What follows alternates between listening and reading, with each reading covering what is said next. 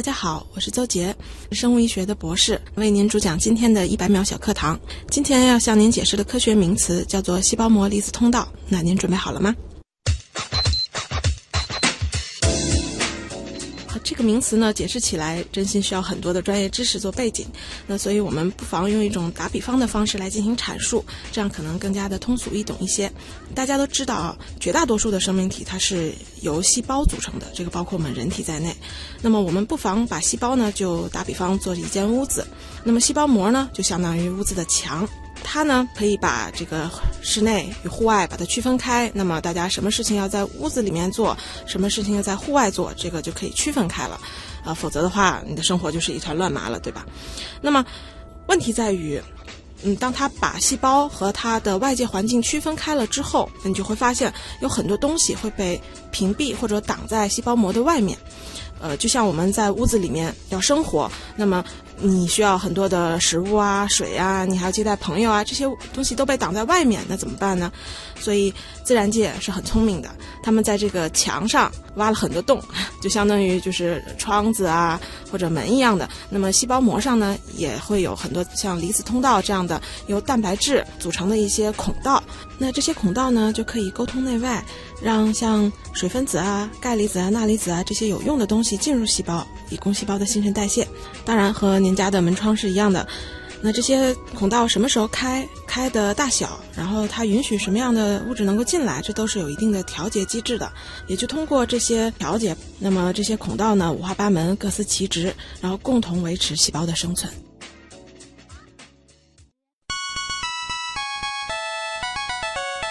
节目准备好了吗？正在将内容进行智能排列。嘉宾的情况呢？正在为您检索嘉宾的特殊喜好。不用那么详细吧？正在为您安装幽默插件。你这是在吐槽吗？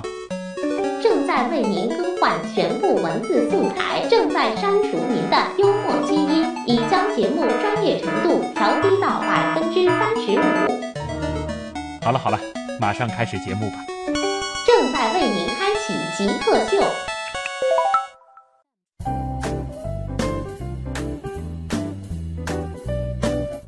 欢迎各位来到本周的极客秀。本节目是由上海市科委支持播出。各位好，我是有点钻牛角尖的关注着我每天摄入了多少蛋白质的旭东。大家好，我是钻牛角尖式的分析细胞中蛋白质的邹杰。啊，一个是关注我自己吃了多少蛋白质，一个是在分析各种蛋白质的结构性质等等。呃，邹杰他的这个背景呢是生物医学专业，但其实呢还涉及到你在本科阶段其实学的是这个生命物理，嗯，然后在博士的时候呢学的是这个生物医学，但其实，在今天稍后的这个节目当中，我们又会发现这两个专业其实实质是非常非常接近的，嗯。那么今天我们的这个节目的主题其实也十分的明确了，我们就会来聊一聊生物物理、生物医学那些事儿。我们首先先进入极速考场，我们先来认识一下邹杰是怎样一个人。极速考场，第一题是这样的啊，就是邹杰，你如何定义极客？极客，我觉得就是当你爱上一件东西的时候，你可能会疯狂的，有的时候忘我的去干一件事情。嗯，所以这一点你觉得你符合？我觉得有的时候是符合的，就是 爱上了生物这一块儿，对的，然后非常疯狂的去对的钻研。呃，那你自己曾经做过的最符合你给极客下的定义的事儿是什么？做一个方向的研究的时候，你就会发现你的生活其实跟它是分不开的。嗯，有的时候都很难说一件事儿，啊就是我们经常就是生物系的同学坐在一起吃饭，有的时候别的系的同学是不敢理我们的，怎么说因为我们到处都是一会儿就开始这个芹菜，啊然后这只鸡，然后怎么怎么样，就是变得你的吃这一顿饭，就是会谈论各种各样的关于生物学的一些知识。啊所以就是在别人眼里是一桌香喷喷的美食，在你们眼里就是各种蛋白质，各种分析然后是细化到了它的这个结构、功能和性质。对对对对，啊，这和在健身或者是减肥的人一起吃饭还有一点像 那我们会关注的是这个东西的热量有多少，它的含量有多少。所以其实就是说，整个生物的一些思维方式，或者说你关注的一些点，已经完全渗透在你的生活当中。差不多吧，可以这样讲。让你找一个东西给极客代言啊啊！这个题呢，我们再方便你来理解一点，就是说，假设我们的极客秀需要做一个 logo，嗯然后这个 logo 上你觉得放一个什么东西会比较合适？最好是和你的专业相关。我觉得如果作为一个生物学的呃人来讲的话，我可能更喜欢把它放一个就是 DNA 双螺旋分子、对、啊这个结构这样的。太典型了，甚至它一定程度上也可以作为整个科学的一个象征。对的，对的。嗯，你是什么时候开始爱上这种结构的？爱上这个结构，其实是在上大学之后开始了解到很多呃分子啊，或者是一些嗯、就是微观的东西之后。嗯。但其实对于生物的研究，其实我是从小就开始喜欢，从小就喜欢，从小就喜欢。然后就是我们先落到你大学的那个点，就是当时是一个什么样的呃细小的一个知识点，可能会感动到你，你忽然觉得哇，原来这个螺旋结构比我想象中的还要奇妙。就是因为我们想象当中，大家都知道它是一个人体的一个密码或者生物的一个密码，就相当于你的生物的信息，所有的遗传信息都在里面。但问题是，大家想象一下，这个密码它其实是很长很长很长的，得多长的一个信息链？嗯，那么这些信息如果真的落到了一个分子上，那么这个分子要多长？嗯，如果一旦一个东西长了，就像一个麻绳一样，长的话它会系上的。对，会缠到一块儿，然后我们的身身体又有一个怎么奇妙的这样的一个机制，让它既能发挥功能，同时又呃不缠上，然后又各种按部就班的该呃表达这个蛋白，就是你该是人，嗯然后你你这个部位该是耳朵，那个部位该是舌头，就是它是非常非常奇妙的一个东西。这个也真的是非常的极致。嗯嗯曾经也听过一个挺震撼的一个说法，也不知道它的这个准确性是多少，嗯但是当时我是吓到的，就是说我们的一个这个 DNA 的这个分子，嗯，呃，在宏观的这个尺度上来看，嗯把它拉长，嗯可能都和我们的身高，甚至比我们的差不多身高更长。大概是两米左右，一个分就是一个细胞当中的 DNA。那你然后它还不能打结，还得把这些密码全部放进去，对的，真的是很震撼。对它用的时候是怎么把它拆开的？啊，好在我们极客秀的这个 logo 里面，大家仔细去找啊，好像也放上了这个双螺旋的结构。接下来呢，就是想了解一下啊，这个作为一个生物医学专业的博士，嗯邹姐，你平时会看什么样的书？喜欢什么样的电影？呃，其实我喜欢看的书啊、电影，可能跟生物有的时候还不是特别相关。嗯，我比较喜欢看那个历史方面的。哦，对，是有共性的，还是说就是要抛开我的这个专业，我才会觉得很过瘾？那不是，就是兴趣吧，啊就纯属是兴趣爱好。就其实你的兴趣爱好还住着一个文艺女的这种对情怀，，就是我当时考研的时候差点考历史系。哦，哎这个其实也有意思啊，你可以做，比如说生物的这个生物学的这个发展史。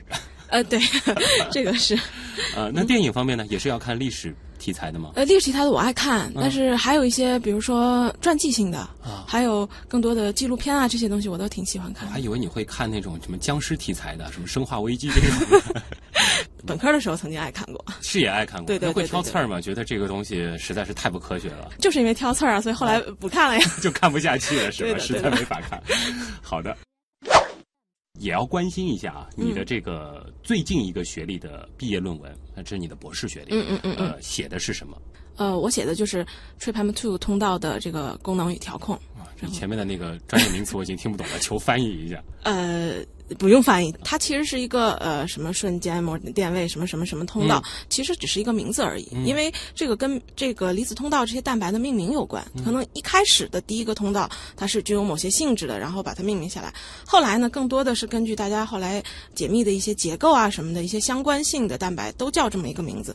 所以这个名字其实并不是很重要。就是说是研究了我们身体当中的某一种某一种离子通道，离子通道对。它的这个机制是什么样的？嗯它的功能能会带来什么样的一些日后的这种影响？呃，对的，主要是我这边主要是研究它的结构和功能。就是先研究功能结构，对然后至于它以后能干嘛，这是交给其他的研究者。呃，功能也包括一方面，只是等于是基础研究吧，相当于是，嗯，有没有特别崇拜或者是特别感谢的人？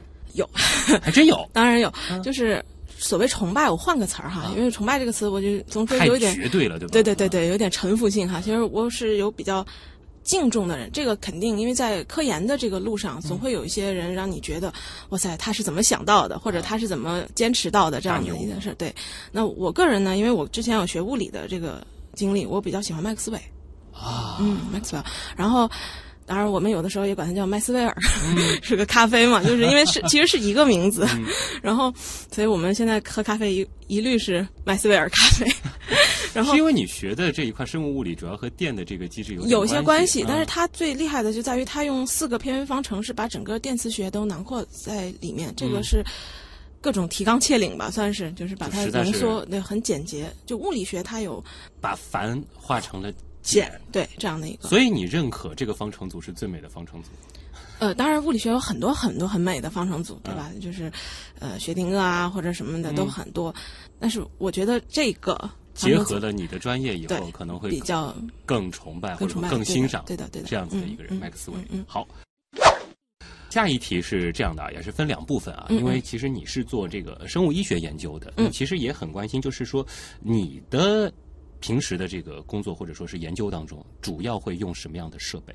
生物学其实一屋子的设备，嗯，我接触的比较多的各种各样都接触到过一点呢，就是那个显微镜。显微镜，嗯。因为其实今天你最开始的时候提到了这个蛋白质，嗯。我们曾经其实走进过一位专门研究蛋白质的一个微观结构的一个科学家，嗯嗯。他当时研究蛋白质用的是那个非常高的这个电子显微镜，甚至有的时候可能得用上海光源这样的设备，嗯嗯嗯，他可能得需要这个非常大的这种射线来冲击它里边的这个结构。那你也是用这样的设备吗？我倒不是这样的，呃，我们的研究是蛋白质的功能嘛，它的功能我们当然是希望它能够在细胞里面产生，就是它真正原位它到底是个什么样子，干什么活儿的这样的一个就你不是要看它的结构，而是要看它干了什么事儿。我们也研究它的结构，但更多的是可能去替换某些结构，然后看它还有没有这个功能，嗯就相当于这样。真正让它执行功能的话，呃，我们可能还是要它在细胞里面去表达。所以你用的是光学显微光学显微镜，对光学显微镜，我自己也有一台，我记得我七百多块钱买的。对，呃，还有更便宜的你用的是什么级别的呢？我用的是从几百块钱的嗯到几百万的都有。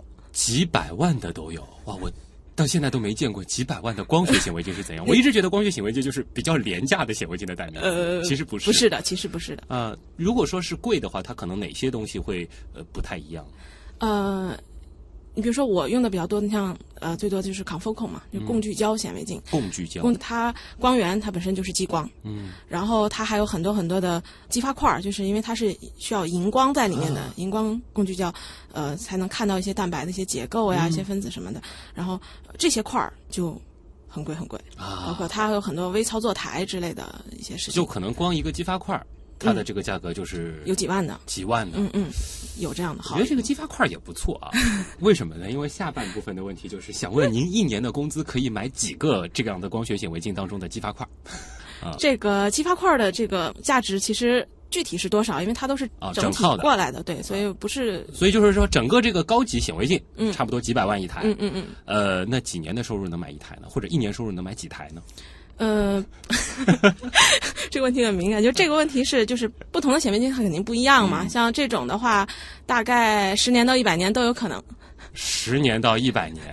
不过这个还是大家要理性的来认识一下啊，对对就是说，大部分的中国搞研究的人员，嗯，这个收入其实还是在一个比较中位的这个状态，可能比一些外企的白领还要在对，因为有些显微镜它可能贵的就是有点离谱的那种状态。嗯。就是说，如果你可以不考虑其他所有的情况啊，这个包括这个家庭啊、呃经济收入等等的牵绊，嗯你最想做什么事情？我最想环游世界，环游世界。对的，这个就是可能是在一个处在忙碌状态的人对的，对的。心中一直会有的一个梦想。嗯嗯，呃，我从小就有各种机会去国内各地去旅游，嗯，然后跟着爸爸妈妈，然后大了之后就开始自己各种所以也其。实环游了不少，去了不少地地方，，对，有的时候念书 都让位于旅游了，所以我是特别想去看看不同的地方、嗯不同的人，对吧？所以读万卷书，行万里路嘛，是就是这个个是很想做的。对，很想做的。接下来啊，脑洞更大，嗯下面这道题，嗯呃，如果不考虑所有的我们说物理、化学这些限制，嗯你最想实现什么愿望啊？这个为什么是有一个这样的前提？因为我们曾经成功的把嘉宾送到过火星上，甚至送出太阳系的都有，或者是穿越回恐龙时代都有。请问你想实现什么愿望？那我就想上平行宇宙去看看。你竟然这么能送呢？直接换一个对时空去感受一下了。总之就是要体验一些不同的精彩。对的，对的。好的啊，这个是非常愉快的一个极速考场啊！今天做客我们节目的极客邹杰呢，他是一位生物医学专业的博士。一小段广告之后呢，我们就和邹杰来聊聊科学。极客高科学。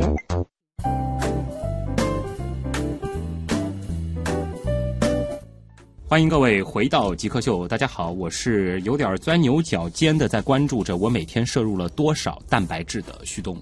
大家好，我是钻牛角尖式的分析细胞中蛋白质的邹姐。呃，像我呢，可能对于蛋白质的这个理解啊，最多我是会关注什么是动物性的蛋白，什么是植物性的蛋白，因为对于健身而言，这些事情足以。像邹杰的话，可能会细化到就是它具体是哪一种蛋白。而这种蛋白它的结构和在我们的这个生物体当中它起到什么样的作用，你都有关注。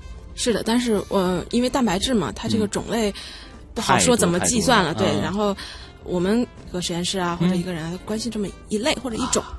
呃，邹杰呢是一位生物医学专业的博士啊，这里其实就带到了你的一个个人履历当中引申出来的一个问题。其实我们最开始的时候也和大家简单的说过，就是说你的本科和硕士呢是在南开大学的物理科学学院，是的，物理学院，嗯，读的一个生命物理的专业，嗯，呃，其实可能通俗一点的话，我们也会说它叫生物物理，对，这样一个专业，对的，对。然后你博士的时候呢是读了生物医学，嗯，那么这两个专业之间它到底是一个什么样的关系呢？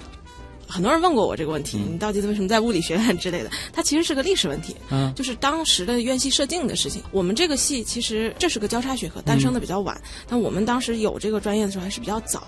那么在刚开始的时候，我们的那个创系的老先生，嗯，他更多的是在做一些磨片钳啊，这样也是在做离子通道这方面的工作。那那个时候呢，他这个领域需要很强很强的物理学知识，而且他交叉学科，他的人就是来自于。各方各面对吧？他本身就是学物理为主，为主就是他是物理系的毕业的，所以这个专业归在了物理学院。物理学院对，但是所以我们呢有一定的物理学基础，对于我们后面去研究，尤其我们是电生理啊各方面，它都会就是机制会比较理解的比较清楚一点。但是如果说你要给自己强行归个学科的类的话，你更倾向那肯定是生物生物的。对，因为随着时代的发展，就是些技术的东西已经变得越来越便捷，越来越模块化了。像我们当时要搭一个这个膜片欠钱的架构的话，你没有物理学是不可能的，就是你要都要自己搭。但是现在的话，对于是成套的设备了，所以它只是变成了生物学下的一个方法。嗯，就我们作为一个普通人来理解生物物理这件事儿，是不是说就是你们关注的是一些生命现象背后的物理机制？对的。然后我们用的是物理学的一些方法来进行研究。对的。这个就是生物物理的。对的，对的，对的。那么生物医学呢？生物医学主要是它指的是它的应用的那个前景，因为生物嘛，最终是要。为要不是生产对吧？要不是那个人类的健康啊这些来服务的。嗯。呃，因为我研究的主要是动物，就是以动物为模型，其实还是希望去研究人体。像我的研究的这个蛋白，它在什么情况下和某些疾病会相关？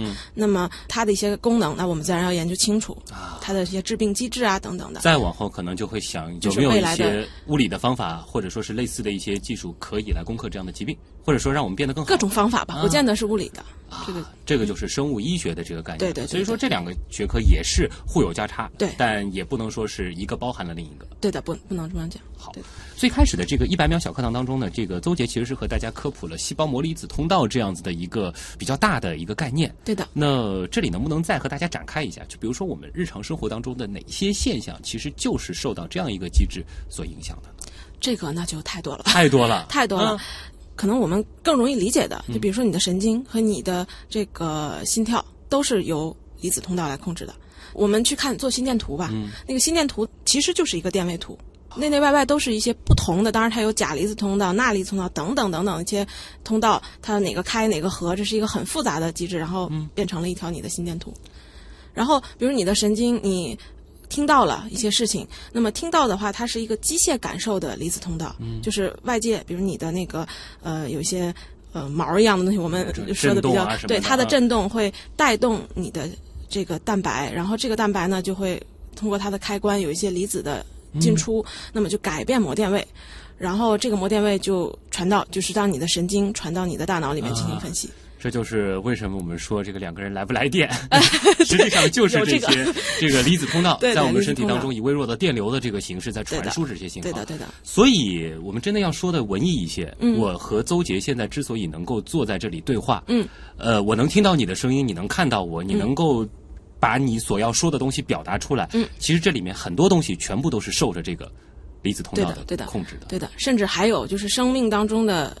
很多事情，就是我们细胞之所以是个细胞，它有这样的功能，很多都是一些我们那个在学生物当中，它有一些嗯说兴奋性的细胞，像比如说，比方说心肌细胞或者神经细胞，还有很多是非兴奋性的细胞，就是说它不像那么看得见摸得着，但实际上它是你生命能够存在的一个最基本的这样的一个背后的一个支持，就是一个一个基础，相当于说这些离子通道，对的，它决定的。呃，没有它的话，就是说它可能都没有办法成为一个稳定的一个聚合的状态，还是呃，不是一个稳定的结合的状态，嗯。而是说就是它的功能就消失了，很多功能就消失了。就甚至是我们可以去定义一个，就是说活这个概念。嗯。我们汉字里的这个“活”，我们对于很多东西，这个死或活，嗯。有没有生命这个概念，可能也是会，你说到非常极致的程度，会觉得它有没有这样的一个如果要是一个极致的程度的话，那么可以说没有离子通道，没有细胞膜电位，这个就是细胞就没法活，就没有活这个概念。没有办没有办法活。哇，这个忽然说到了稍稍有点这个哲学的高度啊，所以就是说，你的这个研究其实主要就是基于这样子的一个通道，它的一些机制嗯，是的，啊。那么如果说我们要谈这个应用这一块的话，我们搞清楚这些通道之后，可能可以给我们人类，嗯，我们的未来带来什么样的改变呢？呃，首先是医学的，嗯，给人类的健康来服务的。你就像刚才我说的那些，比如说那个心肌细胞啊，还是怎么样的，那你对离子通道研究清楚了，那么比如说我们经常吃东西的，比如说香蕉，说是含钾的，钾多啊，对，含钾那就是对于心电的这个系统，就是心电图啊，你不是说的那些通道嘛？它很多一部分上是钾离子通道起的作用。哦，你像我个人研究的那个我们叫 TripM2 的那个通道，它其实是一些有一个名词叫自由基，嗯，自由基来激活的。这个当然就跟衰老各方面是有关系的，对只不过现在的功能还在研究中。啊，所以这个的话，如果说真的往深了去挖掘，也有可能能够解决人类自古以来的一些终极难题的。这个如果是我我来想的话，我就觉得生命其实是一个综合体，嗯，它不是哪一个蛋白或者哪几个蛋白起的作用，对就它是一套很复杂的系统。那么把这个系统揭开了，啊那当然是终极难题。这个可能也是很长一段时间我们普通人嗯对于呃生命科学的一种误区。就比如说，可能早些年基因特别火的时候，我们觉得基因能够解决一切的事情。嗯这两年可能微生物组又开始火的时候，我们嗯又会觉得微生物组可能能够解决所有的事情。但事实上，它是一个复杂的系统。对的，每一个系统在里面可能都起到了一定程度的这个作用，对的但我们说哪个是真正的这个决定性的，这个可能就没有这个决定没有性的对的。举个例子啊，嗯就是之前我们会做研究的时候，就是做呃一些信号通路之类的，嗯然后就发现，比如说什么东西进去，然后哪一个哪一个，比如说钙离子就升高了，嗯然后什么什么，因为钙离子很重要嘛，钙离子升高了，有哪些东西进去，然后钙离子就降低了。后来发现，就是同样的刺激，它可能钙离子又降低了。后来我们发现，这其实是一个网络调节。我们身体当中的变量太多太多太多太多了，就是这个很很复杂，就是就一个说法啊，嗯就是一个细胞的复杂程度比人类现在发明的任何机器的复杂程度都要高，单单一个细胞，单单一个细胞。这已经是我们觉得生命最最基础的一个简单的结构了。所以大自然很神奇，很神奇。带着敬畏之心的同时，依然不能停止探索的脚步、啊。是的，欢迎各位回到极客秀，各位好，我是挺钻牛角尖的一个人，因为我现在每天都会关注我到底摄入了多少蛋白质。我是旭东，大家好，呃，我就是干牛钻牛角尖的工作的人，所以我是牛角尖式的去分析细胞中蛋白质的这样走解。所以你的工作是离不开蛋白质的，对的，这个是可以标签化的。如果要找一个呃分子，嗯，一个分子结构来代表你的职业的话，蛋白质也是非常贴切的。对，可以这么说。好，呃，再次介绍一下邹杰啊，邹杰呢是一个生物医学专业的博士，那么他的本科和硕士其实学的是呃生命物理，呃，我刚才其实也和大家科普过了啊，就是生物物理也好，这个生物医学也好，他们中间还是有一些共性的，当然可能都是生物。一个关注的是非常底层的一个机制的一个问题，另外可能更多侧重于是应用这一块儿。嗯啊，那也想问了，因为前面在极速考场当中，邹姐就说过啊，自己其实从小就很喜欢生物，哎，说实话，我从小也很喜欢生物，只可惜我后来做了主持人。你现在依然在生物的道路上钻研啊！我也挺想做主持人的，也挺适合，我觉得语言特别好。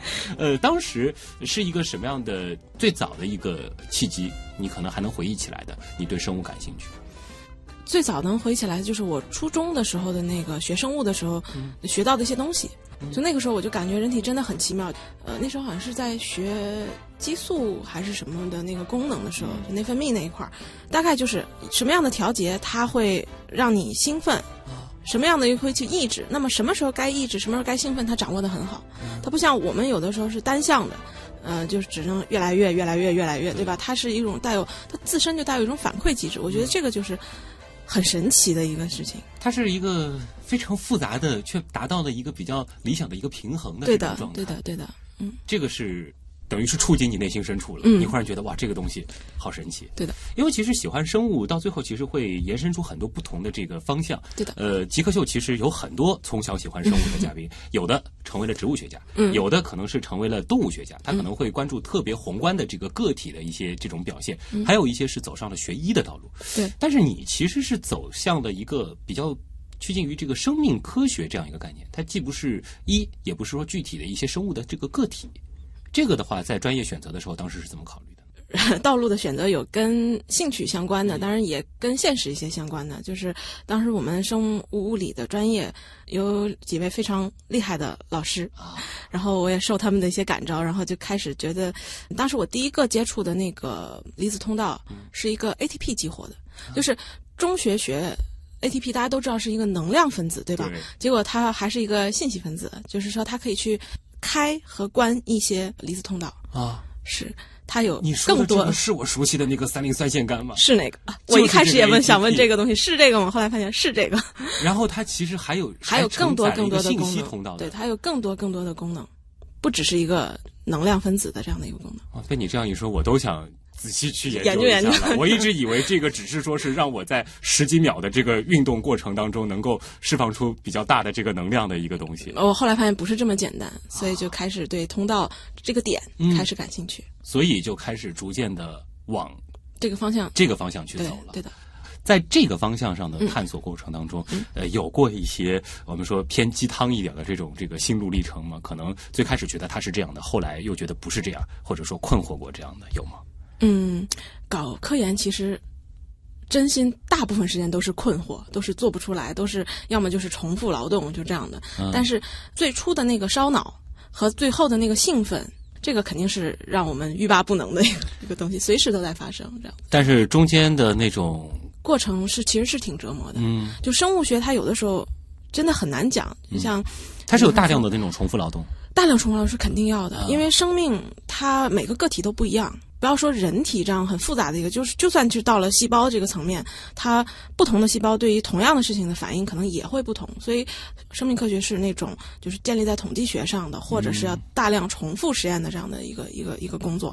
那么你就经常发现，有的有的时候做得出来，有的时候做不出来，而且你都不知道为什么做不出来。嗯，就是可能，而且你哪怕做出来了一次，你也不能成为一个结论。对的，就是我们经常会发现，就两个人同时做，那时候比如说师兄师姐去带我们，那时候上学的时候做些什么东西，然后两个人用同样的东西，同样的材料，就是你们实验室的材料，然后他看着你做，然后做完了之后他所有的变量基本都是一样的。对。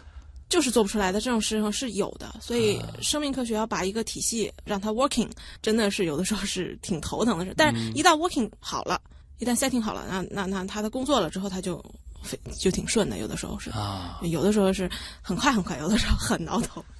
所以，是不是可以用一个不太恰当的比喻来形容你们工作的这种感受？嗯，就是你搭建了一个非常复杂的多米诺骨牌阵。嗯，搭的这个过程当中非常的痛苦，可能一个不小心的失误就会让整个东西前功尽弃。但是，当你全部搭完之后，再推倒，看着它自己的这个自动化的这个推演，最后形成一个非常绚丽的呃视觉呈现的时候，这个过程是非常非常的过瘾的。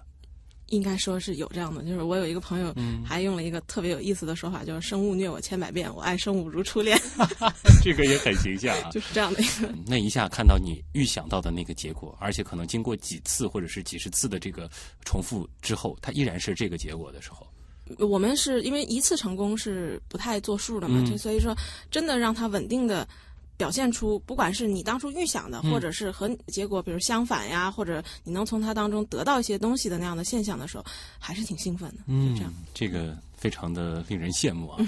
呃，刚才也说到了，其实像学习生物会给你的一些思维方式发生一个很大的这个改变。嗯，那么先来谈谈这个思维方式这一块啊，你觉得呃可能？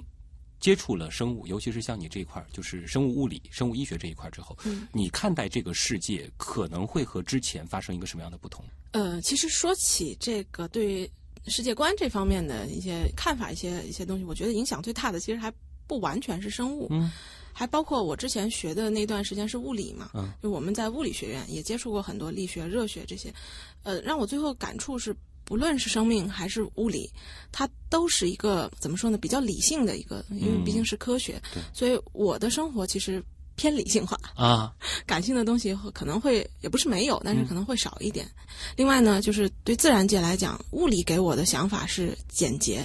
那生命科学能让我更多的体会的一个，如果要用一个词来总结，就是平衡。呃，虽然说它的这个机制很复杂，嗯，但是它最后却呈现出来了一个稳定的。嗯，平衡的这个状态。对的，呃，但是如果说真的要细究这个生物的话，我们又很难用一个非常简洁的公式。嗯，生物没有简洁的公式，没有吧？没有，没有的。嗯，这是看似有一些矛盾的，但再反过来用你的这个专业去思维的话，生物的这些现象，它背后又都是一些物理的、物理的、化学的、化学的一些机制在调控着，但它最后就形成了这样一个复杂且平衡的系统。对的。你比如说，举个例子，就是化学或者是物理，它可能是某集中在某些呃电啊或者热啊，然后比如说化学的一个反应，它可能就是一种或者几种元素，然后产生一些什么。那生物的话，比如咱说蛋白，嗯，那就不知道多少种。就像我研究的，就那一种蛋白，我叫 tryptophan，就这一种蛋白，其实在身体呢当中，它的表现就有好几种，它有各种不同的剪切。所以当很复杂、很复杂的。原材料丢进去的时候会产生一个什么结果？这个就 真有一种感慨，就是说，因为我自己比较喜欢天文，嗯嗯，人类对宇宙的了解和对生命的了解，可能程度都还是差不多，非常非常的皮毛。是的，到现在为止，对的。即使生命感觉我们随处可见，我们自己就是生命，而且实验室里我们可以把一个生物的结构放大到非常非常细致的程度，但是我们对于它的这个机制的了解，到现在还是非常的表层的。而且还是越学越感觉到皮毛，因为好像有一个理论啊，我忘了是什么理论，就是，就比如说你是一个点或者一个圈，然后里边是你知道的，外面是你不知道的，那么你的那个圈的那个随着你的知识边界的扩大，扩大未知边界越来越也变得越来越大，对，非常形象。嗯，总之对科学也好，对宇宙也好，对生命也好，还是敬畏。是这个好啊！这里是正在播出当中的极客秀。今天做客我们节目的极客邹杰是一位生物医学专业的博士啊。接下来我们就进入问题来了，我们也来看看网友对于您所学的这个专业，对于生命科学都有哪些好玩的问题。问题来了，问题来了，问题来了。第一个问题呢，来自于网友纯粹啊，他问的是：人体冷冻可以实现吗？应该理论上是可以实现的啊，因为我们在做实验的时候，就肯定不是去冷冻人体，但是我们会去冷冻细胞。嗯，呃，当细胞到一个那个温度特别低的，尤其是放在液氮里的时候，它的这个呃分子啊，就是它的代谢会非常非常的低，然后可以持续很长很长时间。我们用它来就是保持一个细胞的嗯细胞种，因为有些细胞是我们。实验当中会用到一些转基因或者一些些什么构建出来的，那么很珍贵。那你用着用着它可能就没了，所以它会把一些就像种子一样把它冻起来，然后到时候用的时候再拿出来，再解冻，再接着用。所以说，就本来它的可能这个生命周期是很短的，嗯，但是用这种非常低的这个温度进行合理的保存的时候，对的，它的这个。寿命或者说它存在的这个时间可以非常非常的长，对，而且它的各种性质不会变，这是关键我们要的东西。因为细胞，嗯，除了癌细胞以外，大多数的细胞，我们人体的一些功能性的细胞就是已经不再分裂，不再那个就是产生下一代了，相当于就是。但是我们的那个一些就是干细胞、造血干细胞等等这些细胞还会去分裂，但是再怎么样。正常的情况下，它的分裂的代数是有限的，嗯，分裂到呃有的时候几代，也都十几代、几十代，这是非常多的，就不再去分裂，它可能就会死掉了。那么你如果一直这样的话，一直你在用它的话，你用不了多长时间，它也就死了，所以你会把它一些类似于那样种子呢，你就把它冻起来，然后它就不再变化了，它就在那儿待着，就相当于就凝结住了。所以，作为一个就是生物学的这个研究人员，在细胞这个层面，你是是亲眼所见，而且一直在应用对，这是一个很常规的这个冷冻的这个技术。那么人体肯定是细胞构成的，嗯。对，所以你真的是说，呃，冷冻细胞，而且我我不知道，已经听到过一些说法，说现在也有这样子的，就国外有一些工作室在在做这些机构在做，所以原理上是 OK，但是就是里面会有一些技术性的，嗯。就像细胞，呃，因为我们在冷冻的过程当中，这个会结冰，嗯。那么如果要是结冰的过程当中，它这个处理不好的话，可能就把一些膜啊什么刺破了，那细胞不就死了嘛？嗯对所以有很多技术性的东西要攻克一下。可能又谈到这个复杂度的问题了，就是说细胞已经很复杂了，嗯但是放到像人这样子的这种宏观的这种生命体，我们的这个复杂度是差了好几个数量级，就不知道这样的这个技术在中间哪一个环节可能把握的不是好，对，就可能会出现一些问题对。的，对的，但是理论上是可以理论上可以预期的一件事儿。嗯接下来一件事情脑洞也很大，其实我们刚刚提过啊，就是七度空间问了一个问题，就是说《生化危机》里面的这种僵尸有可能出现吗？我最近在看《盗墓笔记》啊，大家最近都围着僵尸转。嗯，这个怎么说呢？所谓的 T 病毒，嗯，还是从理论的可能性上，生命是可能存在的，但是从现实的自然界的这种机制上，它是基本上可以说不怎么存在，除非是人造的。嗯。就除非你人去，我一定要造一个什么什么东西，然后让人体有一些什么畸变这样的一个可能。嗯。但是自然界的话，它比较少，啊，呃，可能性不大，因为是这样，就是我们那时候也问过说，呃，聊天嘛，朋友会问，就说那个 HIV，嗯就是就是那个那个那个艾滋病毒，对，它好像看起来很脆弱，嗯，就它不像流感，你这这感冒病毒哪儿都有，打个喷嚏就能传上。那么就是艾滋病毒会非常难传，其实从正常角度来很很难传，对它是有些。那为什么会这样？就是因为你得了流感，基本上尤其现在这种条件下，它死不了。嗯对吧？你可能，而别说死不了，你可能过两天就好的连蹦带跳的，对吧？但是艾滋病可能它就很严重。那么这种东西的话，当它致死率高到一定程度的时候，尤其是百分之百死的时候，这种东西其实对于大家想，不是对人不好，其实对于病啊毒也不好。从它的这个生命逻辑来说，对它如果把宿主都克死了之后，它也会饿死掉，对，它就没得可活了。因为它在就是说外在的这个环境当中，比如说暴露在空气当中，嗯。它其实存活的时间只有几分钟。对，啊，可能好像还短吧。我就是还是刚才说的那个生物学，它是一个平衡的概念，它不会让一个东西打到底的，嗯因为它打到底的一个程度，你会发现它把所有的东西都占上之后，别人活不了，他自己也活不了，他是生活在一个平衡，就是生态平衡的这样的一个体制下。嗯，所以其实从逻辑上，嗯像《生化危机》里面的那种僵尸，它的目标是把所有其他的东西全部变成僵尸。那之后它怎么样？怎么办呢，对，啊，我我从这个能量的角度，我也会一直有一个问题，就是说它几乎也不吃什么东西，嗯然后它还能够运动的速度还挺快，还能一直走，这个感觉能量不平衡啊。它摄入和这个呃说消耗，这是一个不平衡的一个关系、啊。它有违反物理学的定律。对，是啊。那我们再看看下一题啊，可能这位听众知道您学的是生物物理啊，嗯他问了一个特别生物和物理结合的问题啊，特别高大上。呃，来自不能吃的兔子啊，他问的问题是：生物学的统计学特征和量子的概率特征有什么关系吗？太高深了。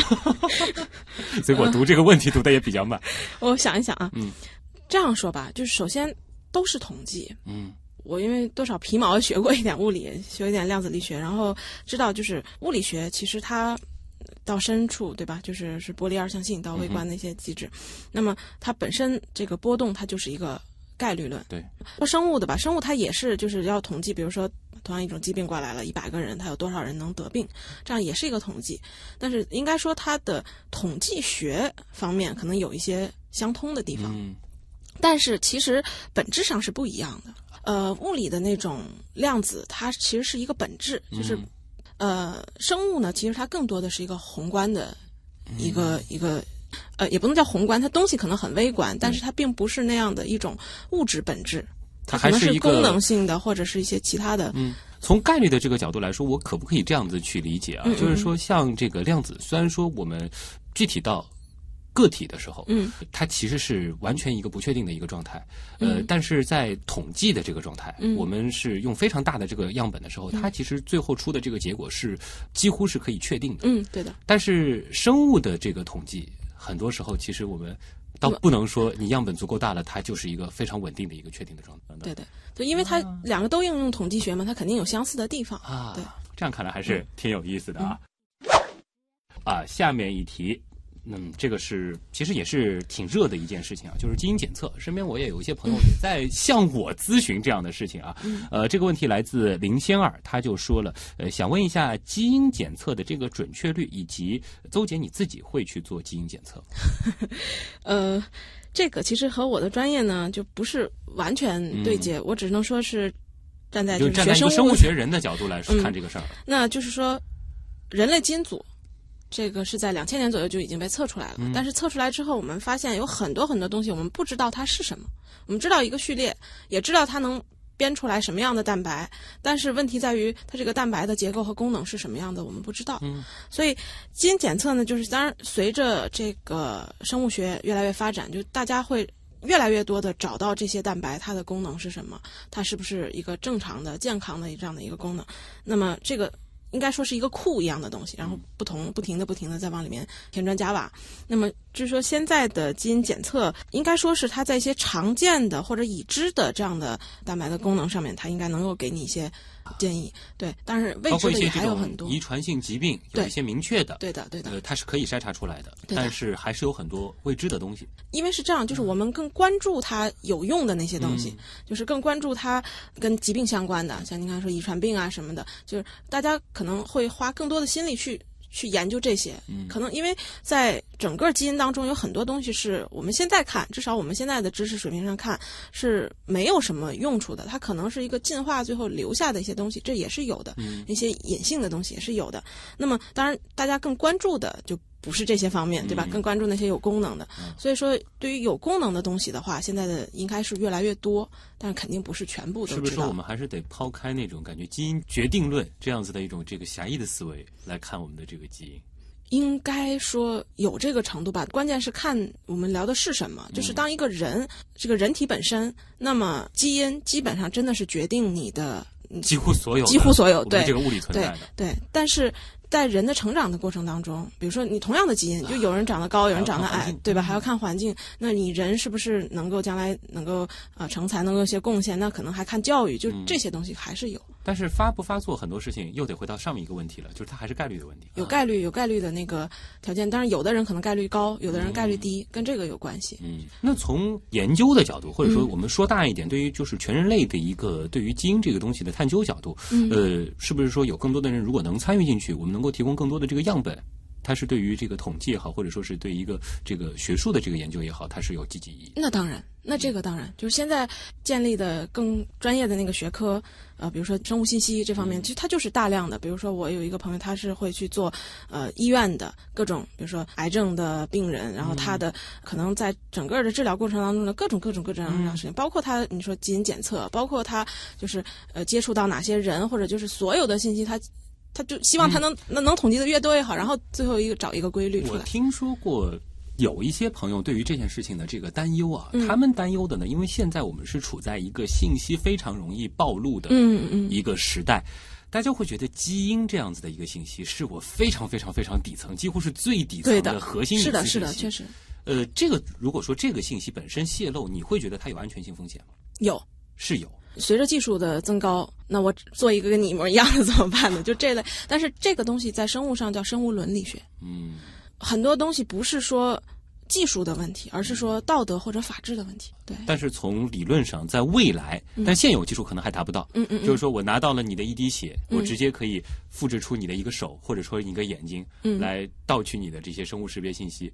在现在的这个技术条件下，还是现在识别是应该，就是它能能从你的细胞当中找到你的那个信信息是可以做得到的，但是呃，能够把它做出来，这个是大家目前在努力的方向。但是就是说这个技术还离现在还没有，现在还没有。对。就是这个东西，如果要是成熟了之后，就这个东西被发明出来之后，那它对人类的改变就不是一点两点了。从好的方面，比如说器官移植等等，对的，但这个还是需要伦理走在研究之前的一件事情。应该说是一边做一边研究吧，就得同步同步的，对，因为它会反映出，就是你研究的过程当中，随着你发明的东西，随着你研究的深度，它肯定会有一些进一步的认知和调整，然后建立该建立法律的要建立法律。我们再留一个问题给听众啊，风一般的男子。呃，他问的是这个电影《奇异博士》里的这个起死回生可能成真吗？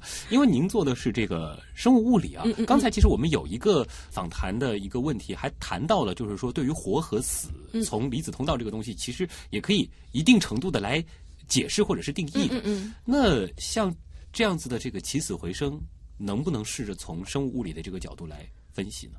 我的想法来看啊，就是。嗯，作为一个人，就是当他可能弥留之际，就是他还活着的时候，嗯，你比如说他的心心跳骤停啊，或者什么样这样的情况，那你可能比如电击什么的是管用的，嗯，那是因为刚才说了，就是人体很多是跟膜电位是有关系的。那么这些电位电流，它当它比如说它不流了，然后你你你你激活它一下，就是咱们简单说啊，形象化说，那它可能是对它确实有用的。但是从目前的科学的角度，就是当一个人真的死亡了。你能不能再去重新构建它？这个就不知道了。我个人啊，觉得可能不是特别。这个开关很神奇，就是说，当真的死亡到来的时候，嗯，这些通道它关闭了就不可逆了。它都不见得是关闭，就是整个人整个系统就整个系统停了。对，就比如说这么说，咱们我们可以用物质把人重新构建出来，但是人的记忆呢？啊。你的思维呢？更高一个层面。对，这就又是涉及到一个生物的伦理学。就是比如说，我真的有朝一日把一个人从物质上给他复制出来了，但是这个人他还是你这个人吗？你的道德，你是谁的对，你是谁的问题？对，就是说记忆，或者说我们之所以认为我们是谁的这个我，它到底是一个什么样的方式物理存在于我们的这个身体当中？这个是一个很终极的问题。到现在我们也搞得不是搞不清楚。还有一个小问题啊，留给这个在我们呃网络上的这个网友，可能是想要从事生物物理这个专业的朋友啊，能不能推荐一些和你学的这个专业相关的这个入门的或者说类似的这种专业书籍给感兴趣的朋友？嗯，就是书籍的话，那么现在就是包括生物物理学、细胞生物学，呃，这些都很多。嗯，应该来说，它没有说专门一本。就是就没有某一本你说就是写的特别好的，但是你可以一个系统的都去看一看。一个系统应该是一个系统啊，对，它需要各方面的知识去去看一见。嗯，呃，只不过有的可能版本稍微好一点而已。啊，好的，那也再次感谢啊，今天做客我们节目的邹杰啊，非常有趣的一位生物医学的博士啊，谢谢邹杰做客极客秀，也其实呃让我们重新对生命有了一个。更高层次的认识啊，谢谢你。好，谢谢。好，那么以上就是本周的节目，我是旭东。本节目是由上海市科委支持播出。各位朋友，咱们下周见。